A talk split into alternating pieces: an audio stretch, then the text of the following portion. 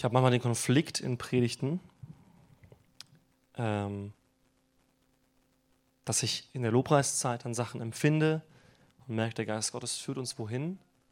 Und natürlich habe ich ein Wort dann vorbereitet und die Frage ist, wie führt Gott das zusammen? Ich werde jetzt ein klein wenig abweichen von dem, was ich vorbereitet habe. Ich glaube aber trotzdem, dass das Wort hier sehr gut hineintrifft.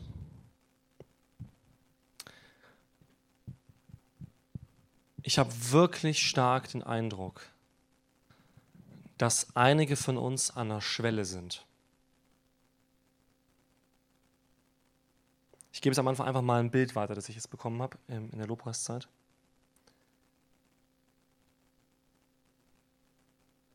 Ich glaube, dass einige von uns an so einer Schwelle stehen zu, einer, zu einem Haus und wir sind eingeladen zu kommen und wir haben uns so lange im Garten rumgetrieben und das Haus angeguckt. Aber wir trauen uns nicht, diesen Schritt über die Schwelle zu gehen. Und ich glaube, diese Schwelle heute Morgen ist der Heilige Geist. So viele Menschen tun sich leicht mit Gott dem Vater, weil der ist irgendwie so viel mit Regeln und so im Alten Testament.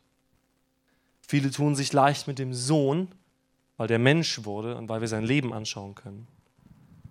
Und so viele Christen verwerfen den Heiligen Geist. Nicht theologisch. Wenn wer sich an die Bibel halten möchte, kann den Heiligen Geist ja nicht wegwerfen. Ja. Aber in ihrem Leben.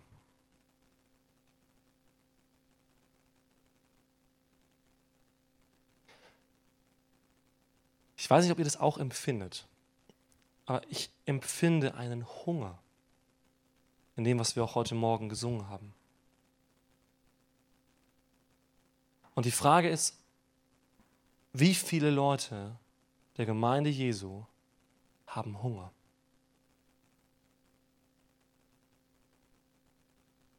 Wie viele Menschen in Deutschland haben Hunger? Wie viele Menschen gehen am Sonntagmorgen in die Kirche und haben Hunger? Geistlichen Hunger, ne? Wir reden nicht von Frühstück. Wie viele Menschen unter uns haben Hunger nach mehr? Das ist keine Frage, wo man sich jetzt melden muss, ja? keine Sorge. Aber vielleicht trifft die Frage dich ins Zentrum. Und ich glaube, dass das bei manchen der Fall ist. In der Offenbarung lesen wir, wer dürstet, der nehme das Wasser des Lebens umsonst. Was, wenn wir das Wasser des Lebens verpassen, nur weil wir meinen, wir haben es nicht nötig? Was, wenn wir unsere Berufung verpassen, nur weil wir meinen, wir haben schon alles?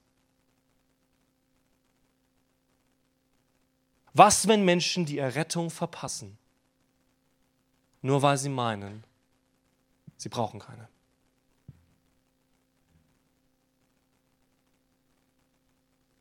Die Menschen, die, wo, bei denen ich am meisten Angst verspüre, nicht, dass ich Angst habe, sondern wo ich für sie Sorge habe, wo ich mich um sie sorge, die Menschen, wo ich mich am meisten drum sorge, sind nicht Menschen, die zu mir kommen und sagen, Dave, ich finde Gott absolut besch ja? Bei denen mache ich mir nicht so viel Sorgen. Am meisten Sorgen machen mir Christen, die sagen, sie haben alles, aber ihr Leben zeigt es nicht. Diese Menschen machen mir am meisten Sorgen. Und das ist auch meine größte Sorge für mich selber. Meine große Sorge ist nicht, dass ich zu viel sündige. Meine größte Sorge ist nicht, dass ich nicht genug weiß. Meine größte Sorge ist, dass ich irgendwann denke, ich habe alles und dabei habe ich nichts.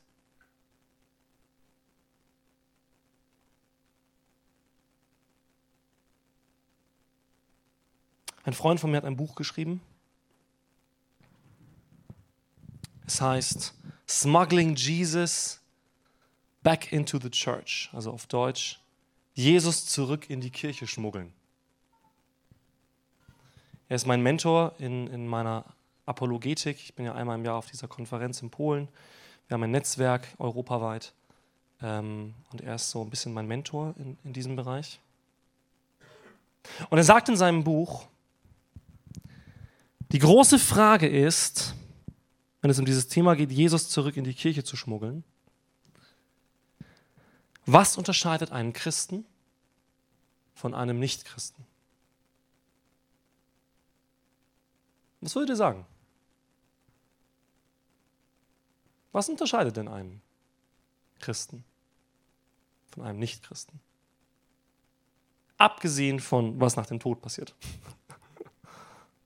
Aber was unterscheidet hier einen Christen von einem Nichtchristen? Um es euch. Liebe, okay. Haben Nichtchristen keine Liebe? Ich kenne Leute, die glauben nicht an Jesus, die haben eine unglaubliche Liebe für Menschen. Unglaublich. Ja? Der Heilige Geist, okay, das können sie nicht haben, genau.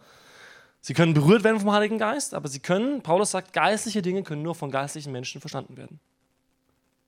Aber wenn wir mal in diese Welt schauen, der große Unterschied sind nicht gute Werke. Es gibt weitaus mehr Menschen als Christen, die viel Gutes in dieser Welt tun. Wenn wir es genauer betrachten, so ein bisschen mathematisch, dann würde ich sogar sagen, es gibt eine gewisse Schnittmenge von Christen, die tun Gutes in dieser Welt. Und auch nicht alle Christen tragen zu Gutem in dieser Welt bei. Das sind übrigens die, meiner Ansicht nach, die größten Feinde des Evangeliums. Die größten Feinde des Evangeliums sind nicht Atheisten oder Sünder, sondern Christen, die nicht Jesus repräsentieren. Das sind die größten Feinde des Evangeliums. Christen, die nicht Jesus repräsentieren.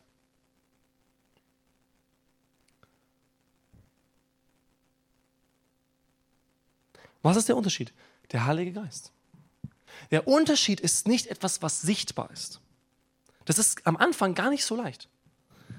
Denn es gibt viele Menschen, die können Gutes tun. Es gibt viele Menschen mit Weisheit, die nicht Christen sind. Es gibt viele Menschen, die Erfolg haben. Ja, manche predigen ja auch, als Christ hast du immer Erfolg und bist nie krank und so, was ich nicht vertrete. Freundlichkeit, Familienwerte, Treue, auch das wird alles von Menschen gelebt, die nicht Christen sind. Machen wir uns nichts vor. Es wäre schön, wenn wir hier ein Herausstellungsmerkmal hätten als Christen. Haben wir aber nicht. erfahrungsgemäß. Nicht theologisch, erfahrungsgemäß. Haben wir das nicht. Ich sage euch mal, was so ein gewisses Herausstellungsmerkmal für Christen ist. Und ich rede viel mit Leuten, die nicht an Jesus glauben. So ein gewisses Merkmal für uns Christen ist, Heuchler. Hm, das ist ja schön. Weil irgendwie in der Welt steht jeder halt zu dem, was er glaubt und ihm ist relativ egal, was der andere glaubt. So ein bisschen, er lebt du dein Leben, ich lebe mein Leben. Und bei den Christen sagen die Leute, ihr sagt irgendwie, dass ihr was glaubt, aber dann lebt ihr es gar nicht. Also, ein Atheist zum Beispiel hat mir gesagt, ich bin wenigstens ehrlich, ich glaube, dieses Leben macht keinen Sinn. Es ist relativ egal, was du in diesem Leben tust. Ja, und so lebe ich auch. Aber da bin ich ehrlich. Nur ich habe Christen erlebt, die leben genau gleich wie ich. Sie sagen, es gibt einen Sinn in diesem Leben und es gibt irgendwie ein Leben nach dem Tod und es gibt einen Gott, der irgendwelche Regeln festgeschrieben hat. Aber sie leben genau wie ich.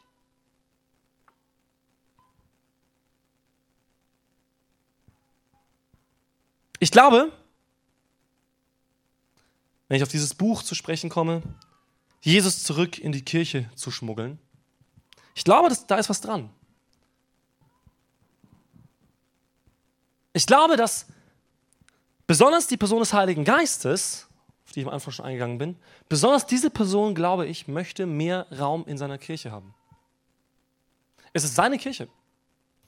Vor der Ausgießung des Heiligen Geistes gab es keine Kirche.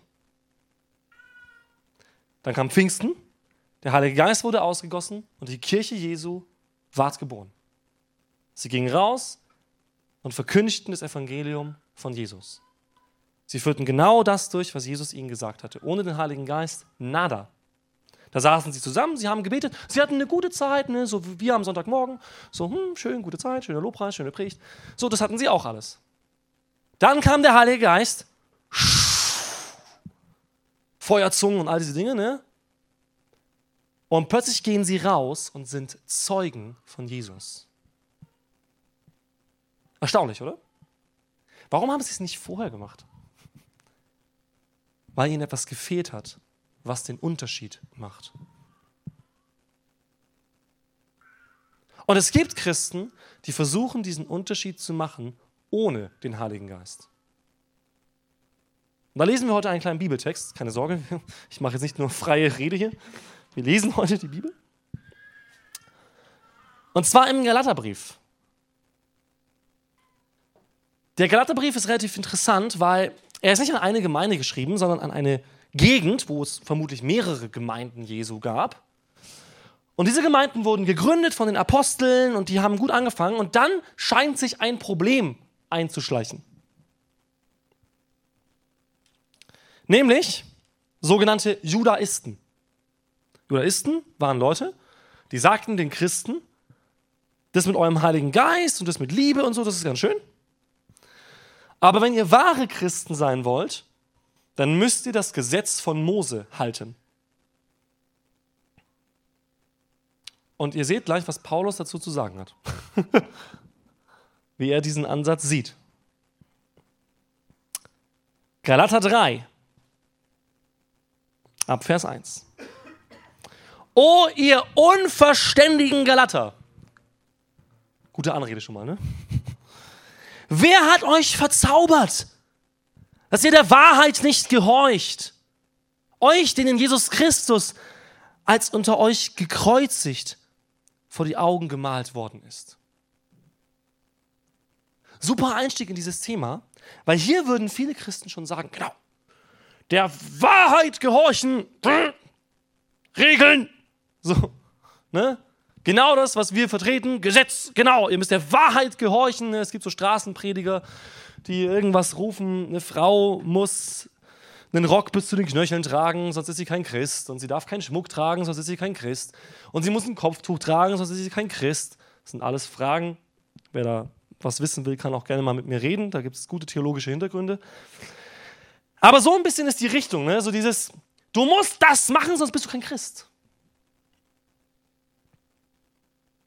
Jetzt fragt Paulus, nur das eine will ich von euch erfahren.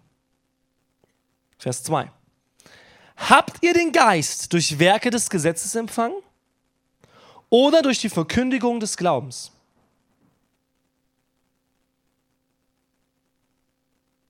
Habt ihr den Geist durch Werke des Gesetzes empfangen oder durch die Verkündigung vom Glauben?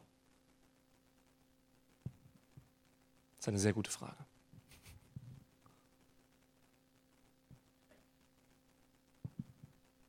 In Vers 3 gibt er eine gewisse Antwort. Seid ihr so unverständlich? Im Geist habt ihr angefangen. Und im Fleisch wollt ihr es vollenden. Diesen Vers finde ich äußerst interessant. Was bedeutet das? Zunächst einmal macht Paulus klar, nicht nur im Galaterbrief, sondern in seinen ganzen Briefen, die Essenz des Lebens mit Jesus ist nicht ein Regelkatalog. Es ist auch nicht ein ehrenamtlicher Dienst. Es gibt zum Beispiel auch viele Leute, die ehrenamtlich dienen. Vielleicht nicht unbedingt in der Kirche, aber in anderen Institutionen, die was Gutes tun. Ja? Das ist nicht die Essenz. Es gibt zwei Dinge, die er als Essenz nennt, allein schon in diesen Versen. Die Verkündigung des Glaubens und die Erfüllung mit dem Heiligen Geist. Das ist die Essenz. Die Verkündigung des Glaubens und die Erfahrung mit dem Heiligen Geist. Die Erfüllung mit dem Heiligen Geist ist die Essenz des christlichen Glaubens. Und er sagt, es gibt Menschen, die haben diese Erfahrung. Sie haben die Verkündigung des Glaubens gehört und sie haben es geglaubt, das Evangelium. Und sie haben den Heiligen Geist empfangen. Aber offensichtlich sagt Paulus, es gibt die Möglichkeit, dass Menschen zwar so anfangen, aber diesen Weg wieder verlassen. Nicht im Sinne von, dass sie das Evangelium nicht mehr glauben, sondern dass sie die Essenz ersetzen. Vielleicht kennst du das. Am Anfang, als man sich bekehrt hat, findet man die Bibel faszinierend. Man liest darin, man forscht darin. Ja. Viele fangen dann auch an, am Anfang sehr falsche Schlussfolgerungen zu ziehen aus der Bibel, weil sie die Bibel noch nicht kennen. Das ist auch voll okay, solange man nicht gleich anfängt zu predigen und meinen, äh, ich bin jetzt der Lehrer von allen. Ja. Man lernt die Bibel kennen, man macht Fehler in seiner Auslegung, man lernt Gott näher kennen, man merkt, okay, ich werde korrigiert. Und man ist begeistert, oder? Hat das jemand schon mal erlebt, so irgendwann mal in seinem Leben? Ja, so eine Begeisterung für Gott? Und dann sage ich mal, was ich beobachte. Irgendwie, irgendwo zwischen Abitur und Rente, geht diese Begeisterung verloren. Und zwar bei sehr, sehr vielen. Und es wird ersetzt durch etwas anderes, was ich dann in Gesprächen merke. Klage über das eigene Leben, was wir alle kennen. Verurteilung von anderen Menschen. Und ein sich ausruhen auf vergangenen Taten, die man selber schon geschafft hat. Das irgendwann wird bei ganz vielen zum Ersatz. Und wir alle sind in der Gefahr, in diese Schiene hineinzukommen. Die Frage ist, kommen wir auch wieder raus? Ich bin ein Profi in Selbstmitleid durch meine Geschichte. Ja, ich war immer so ein Hypochonder. Das heißt, ich habe so einen Herzfehler, so einen schweren, schon als Kind und so weiter. Und man hat immer ganz stark auf mich aufgepasst. Es durfte ja nichts passieren. Ähm, meine Eltern meinten es gut mit mir. Ja, und ich musste immer Medikamente nehmen, wenn ich Fieber hatte und wenn ich mich geschnitten hatte und so. Immer Antibiotikum. Ne? Und dadurch wurde ich so ein bisschen übervorsichtig und irgendwann wurde ich zum Hypochonder. Also sobald irgendetwas Kleines nicht gestimmt hat, psychisch oder körperlich, habe ich gedacht, ich bin todkrank. Ja? Ähm, manchmal habe ich es auch simuliert, um nicht in die Schule zu gehen. Ne? Das, das kennt natürlich niemand außer ich. Gell? Äh, aber dieser, dieses Hypochondertum, ja, hat sich bei mir gefestigt. Und ich bin jetzt ein bisschen so ein, Pendel geworden, weil ich bin entweder in der Gefahr, Hypochonder zu sein, oder alles Körperliche völlig zu ignorieren und einfach zu sagen, ja, mir geht's gut, kein Problem, ja. Was dann Anfang dieses Jahres dazu geführt hat, dass meine Frau mich gezwungen hat, mich selbst ins Krankenhaus einzuweisen, ähm, wegen einer Herzattacke. Ich wäre nicht gefahren. Ja, weil ich dachte, das ist doch nicht so schlimm. Ja. Bis mein Arzt mir sagte, Herr Kron, Sie hätten einen Schlaganfall gehabt. Ah, danke. Wir können in diesen Dingen stecken bleiben. Ja, in diesem ich-bezogenen Hypochondertum geistlich. Ja. Die Frage ist, kommen wir da wieder raus? Sehen wir überhaupt die Notwendigkeit, zurückzukommen zur Essenz des Evangeliums. Die Verkündigung des Glaubens und der Geist Gottes. Ich sage jetzt mal, warum ich glaube, dass so viele Menschen das mit dem Geist Gottes nicht suchen. Weil wir es nicht kontrollieren können. Es ist nicht planbar. Die Schrift ist für uns gewissermaßen planbar, weil wir sie lesen, studieren und erklären können. Aber der Geist Gottes ist nicht planbar. Was nicht heißt, dass wir Marionetten sind. Paulus sagt, der Geist der Propheten ist den Propheten untertan. Gott wird uns niemals zu etwas zwingen, was wir nicht wollen. Aber Jesus sagt, ein Mensch, der aus dem Geist geboren ist, Johannes 3, ist wie jemand, da kommt ein Wind. Er weiß nicht, woher der Wind kommt. Er weiß nicht, wohin der Wind geht. Aber er weiß, dass jetzt gerade ein Wind da ist.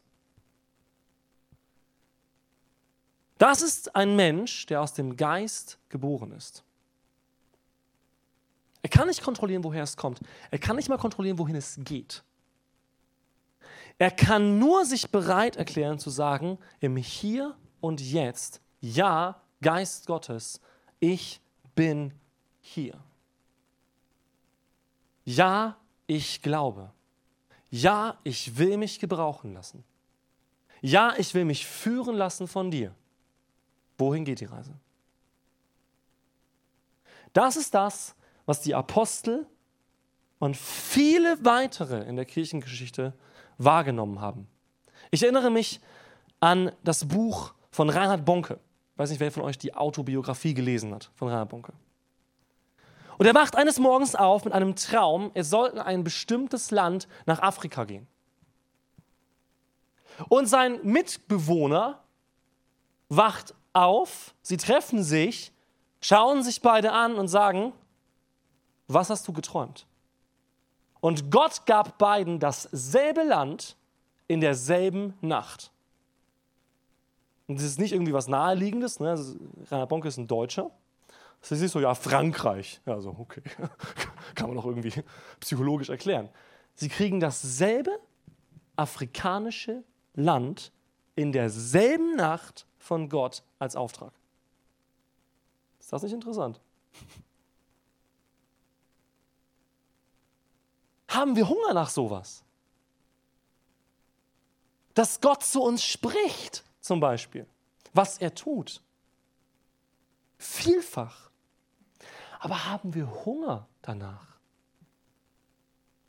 Ich glaube, es gibt Dinge, die kriegen wir nur von Gott, wenn wir wirklich drum flehen. Warum ist das so?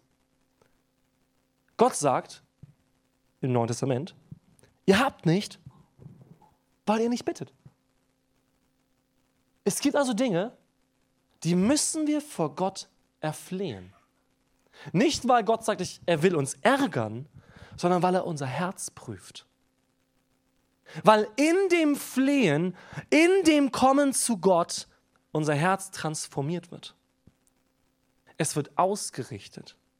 Indem ich zu Gott komme und bete und das Gebet wird nicht sofort erfüllt, wird eine Frage an mein Herz gestellt. Glaubst du das wirklich und willst du es wirklich? Wenn du es nicht wirklich glaubst und nicht wirklich willst, dann kannst du ja aufhören zu beten. Und dann geben viele auf und sagen, okay, dann bete ich es nicht mehr. Und manchmal fordert uns Gott heraus zu sagen, so wie das Gleichnis von der Witwe, die zum Richter kommt, ja, die immer und immer wieder um ihr Recht fleht und ringt mit dem Richter, bis er sagt, okay, na gut, dann kriegst du es. Manchmal, nicht immer, aber manchmal ist das so bei Gott. Nicht, weil er gemein ist oder weil er uns triezen will, sondern weil er unser Herz prüft. Ich erlebe in, in Deutschland eine Kirche, die entweder den Menschen gefallen will oder die sich selbst gefallen will.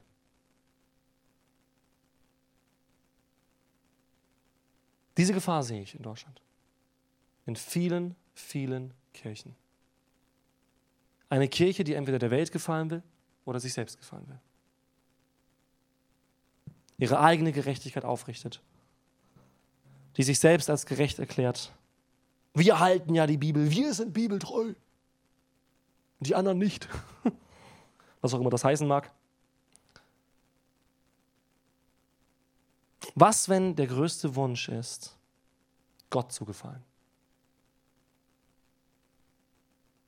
Was, wenn das die Motivation wäre, als Kirche und als Christen und als Menschen zu agieren? Vers 4 und 5 sagt er, so viel habt ihr umsonst erlitten, wenn es wirklich umsonst ist, der euch nun den Geist darreicht und Kräfte in euch wirken lässt. Tut er es durch Werke des Gesetzes oder durch die Verkündigung vom Glauben? Also ihr merkt richtig, er pocht richtig darauf. Ne? Er sagt, versteht ihr nicht, Ihr habt schon so viel erfahren mit Gott. War das alles umsonst? War eure Bekehrung umsonst? War die Erfüllung mit dem Heiligen Geist umsonst? Waren die Wunder, die ihr erlebt habt, umsonst? Wer von euch hat schon mal ein Wunder erlebt? So viele, guckt euch mal um, so viele. Haben wir aufgegeben, an Wunder zu glauben? Oder warum hat das keine Relevanz in unserem Leben? Und diese Frage stelle ich nicht an euch, sondern an uns. Ich merke das, wenn ich mich bereit erkläre und wirklich diesen Schritt über die Türschwelle wage und sage, ich erkläre mich bereit, dir zu vertrauen, Jesus, und ich lasse los von meinem Recht, meiner Vorstellung und so weiter, dann erlebe ich was mit Gott. Dann erlebe ich was mit Gott. Aber vielleicht kommt dieses Erleben nur in einer Kombination von Verkündigung des Glaubens, Glaube an das Evangelium und ein sich leiten lassen vom Heiligen Geist. Nicht ohne Grund sagt Jesus, der Prophet gilt nicht zum eigenen Land, dort konnte er keine Wunder tun, woanders schon, weil dort dieser Wille nicht da war. Sie haben Jesus gesehen als Mensch, sie sagten, den kennen wir schon von klein auf und die Geschichte ist ja sowieso so ein bisschen fragwürdig mit, mit Maria und Josef, ne, was da jetzt wirklich passiert ist und so. Da gab es dann Gerüchte und ja, den Jesus, den kennen wir ja. Was will der uns erzählen? Und sie hatten keinen Glauben. Und Jesus sagte, dann kann ich auch nicht viel tun. Das ist interessant, ne? Natürlich hätte er theoretisch alles machen können. Er ist Gott. Aber er hat sich verpflichtet, in seinem Bund mit den Menschen die Ausgießung der Gnade Gottes an den Glauben des Menschen zu knüpfen. So das Thema Allversöhnung. Ne? Ich glaube nicht an Allversöhnung sondern ich glaube, dass es einen Bund gibt zwischen Gott und den Menschen, der eine Verbindung hat, die sich Glaube nennt. Vertrauen. Pistis im Griechischen. Ein tiefes Vertrauen auf das Werk Jesu am Kreuz. Dieses Kreuz ist die Brücke zum Segen Gottes. Und das ist der Bund, den Gott mit den Menschen geschlossen hat. Am Kreuz.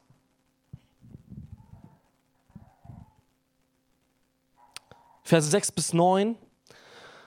So wie Abraham Gott geglaubt hat und es ihm zur Gerechtigkeit angerechnet wurde, so erkennt auch, die aus Glauben sind, diese sind Abrahams Kinder. Da es nun die Schrift voraussah, dass Gott die Heiden aus Glauben rechtfertigen würde, hat sie dem Abraham im Voraus das Evangelium verkündigt. In dir sollen alle Völker gesegnet werden. So werden nun die, die aus Glauben sind, gesegnet mit dem gläubigen Abraham super Abschnitt. Sehr, sehr provokativ, was Paulus hier macht. Um nochmal zu überlegen, er spricht hier zu Leuten, die stark vom Judaismus, nicht vom Judentum, vom Judaismus beeinflusst wurden. Von dieser Lehre, ein wahrer Christ muss ein vollwertiger Jude sein. Er muss das ganze Gesetz erfüllen. Und er sagt, sowohl das Gesetz als auch die Abstammung sind nicht entscheidend. Und das ist genau das, worauf sich nämlich die Juden berufen haben. Ihre Abstammung von Abraham und das Gesetz Mose. Und Paulus sagt, beides ist nicht die Essenz. Die Abstammung von Abraham ist geistlich. Er macht es nochmal viel deutlicher im Römerbrief. Ne, wer das mal gelesen hat, so Römer 9, 10, 11, da wird es noch viel mehr ähm, ausformuliert von Paulus, wo er klar macht, die Abstammung von Abraham habt ihr falsch verstanden. Eure Blutabstammung von Abraham interessiert Gott null. Sondern die geistliche Abstammung von Abraham, der geistliche Segen, der aus Abraham floss, der ist entscheidend. Nämlich dieser Zuspruch Gottes, der Gerechte wird aus Glauben leben. Ne? Oder in seinem Fall eben, es wurde ihm zur Gerechtigkeit gerechnet. Vers 10. Alle, die aus Werken des Gesetzes sind, sind unter dem Fluch. Es steht geschrieben, verflucht ist jeder, der nicht bleibt in allem, was im Buch des Gesetzes geschrieben steht, um es zu tun. Dass aber durch das Gesetz niemand vor Gott gerechtfertigt wird, ist offenbar. Denn der Gerechte wird aus Glauben leben. Das Gesetz aber ist nicht aus Glauben, sondern der Mensch, der diese Dinge tut, wird durch sie leben. Christus hat uns losgekauft vom Fluch des Gesetzes, indem er ein Fluch wurde um unsertwillen, denn es steht geschrieben, verflucht ist jeder, der am Holz hängt. Damit der Segen Abrahams zu den Heiden komme in Christus Jesus, damit wir durch den Glauben den Geist empfingen, der verheißen worden ist. Oh, was für ein guter Text. So ein guter Text, wirklich. Es bedeutet eines. Du kannst nicht Christ sein und meinen, du lebst aus einer Verpflichtung zu Gott. Das klingt jetzt komisch, gell? Aber Paulus sagt, derjenige, der aus Verpflichtung handelt, im Römer Kapitel 2, der empfängt seinen Lohn nur aus Schuldhaftigkeit, nicht aus Gnade. Der wahre Gläubige lebt aus Gnade. Und das ist der Weg, den die Welt nicht versteht. Die Welt denkt, wir tun Gutes, also sind wir gut. Und er sagt, wenn du diesen Weg wählen willst, dann musst du das ganze Gesetz halten. Verflucht ist jeder, der nicht das gesamte Gesetz hält. Er gibt hier den Galatern recht und sagt, ja, wenn ihr das glaubt, dann ist der logische Schluss, ihr müsst das ganze Gesetz halten, natürlich. Und das ist euer Problem, ihr glaubt ein falsches Evangelium. Ihr glaubt ein falsches Evangelium. Ihr glaubt, man kann im Geist beginnen und im Fleisch enden. Ihr glaubt, man bekommt Gnade bei der Errettung und dann darf man ein hartherziger, verurteilender Mensch sein. Der andere nur noch zurechtweist und sagt, das machst du falsch und das machst du falsch und das machst du falsch und guck mal, was ich schon alles geschafft habe. Und Paulus sagt, ihr seid auf dem Holzweg. Das ist ein falsches Evangelium. Wenn du diesen Weg wählst, musst du gerecht sein vor Gott in deinen Werken. Sonst bist du verflucht. Wenn du die Verurteilung des Gesetzes als größten Maßstab nimmst, dann bist du verflucht. Ist uns das klar als Christen? Dass wenn wir rausgehen in die Welt und anfangen, Menschen zu richten, dann sind wir verflucht. Paulus sagt, wir haben nicht die zu richten, die außerhalb sind. Wir haben die zu richten, die drin sind. Wir haben uns gegenseitig zu helfen, auf diesem Weg zu bleiben. Die Menschen da draußen, was interessiert es mich, welche Sexualität sie haben? Sie werden nicht gerettet, wenn ich sie zur Heterosexualität überrede. Das rettet sie nicht. Ich kann versuchen, dass in Deutschland kein einziger, keine Ahnung, homosexueller Mensch mehr rumläuft. Das rettet sie nicht. Das rettet niemanden. Es gibt ihnen nur ein oberflächliches Verständnis, wenn dann, von einem Gesetz, das Gott fordert, aber was die Menschen brauchen, ist das Evangelium Jesu Christi. Aus dem fließt alles andere. Alles andere fließt aus dem Evangelium von Jesus Christus. Das Verständnis vom Gesetz fließt aus dem Evangelium von Jesus Christus. Dass ich Gott dienen möchte, fließt aus dem Verständnis des Evangeliums. Und deswegen ist mein Ansatz als Lehrer, ich will, dass wir das Evangelium verstehen. Weil ich die feste Überzeugung habe, ich diene nicht ehrenamtlich oder ich bete nicht oder ich lese nicht die Bibel, weil ich das muss. Das wird kein Mensch langfristig tun. Wenn ja, dann wird er selbst verbittert und wird es später von anderen fordern. Das sind Leiter von Gemeinden, die selber so gedient haben, weil sie dachten, sie müssen. Und später sind sie verbittert, weil sie es von allen anderen fordern. Und weil sie beleidigt sind zu Hause, weil die anderen nicht so viel machen wie sie selber. Aber die Freude am Herrn ist meine Stärke, sagt die Bibel. Das Evangelium ist die Essenz dessen, dass ich dienen möchte. Als am Ende Petrus mit Jesus ein Gespräch hat und Jesus weggeht und Johannes ne, kommt so der alte Petrus wieder. Petrus war auch so ein Macher, ne? der war so, also ich bin der Erste vorne dran und wenn alle anderen, ne, alle anderen können dich verlassen, sind alle Schlappschwänze, ich, ich halte zu dir und Jesus so, nee, tust du nicht. tust du nicht, Petrus, du wirst mich dreimal verraten. Und Petrus versteht etwas vom Evangelium und dann ganz am Ende sehen wir, der alte Petrus kommt noch so ein bisschen durch. Und Johannes läuft mit Jesus ne, und Petrus sagt, was ist mit dem? Was mit Johannes? Hä? Der Jünger, der immer bei dir liegen durfte? Ne, so. Und Jesus sagt, was geht's dich an? Folg du mir nach. Folg du mir nach. Was geht's dich an? Ich könnte ihn ewig leben lassen. Was geht's dich an? Folg du mir nach. Folge du mir nach. Das ist der Aufruf heute Morgen an dich. Folge du Jesus nach. Mit ganzem Herzen. Aus reinem Gewissen. Aus tiefster Überzeugung, dass Jesus dich berufen hat. Glaube das Evangelium, das aus dem Geist kommt und aus der Gnade, nicht aus den Werken. Das Evangelium des Geistes ist dieses. Wir alle sind Sünder. Wir alle sind unter dem Fluch. Der Fluch des Todes, der Fluch der Sünde und der Fluch des Gesetzes. Das sind drei Flüche in der Bibel, die das Problem des Menschen sind. Der Fluch des Todes, das heißt, wir alle sind dem Tod erkauft. Jeder Mensch gehört der Macht des Todes. Es ist die stärkste Macht in dieser Welt nach Gott. Die Macht des Todes. Der Tod wurde freigesetzt durch die Sünde, das heißt die Trennung von Gott. Und das Gesetz kam dazwischen, so wie Paulus es sagt, um die Sünde groß zu machen. Und die Sünde nahm das Gesetz, das Gesetz an sich war nicht stark genug.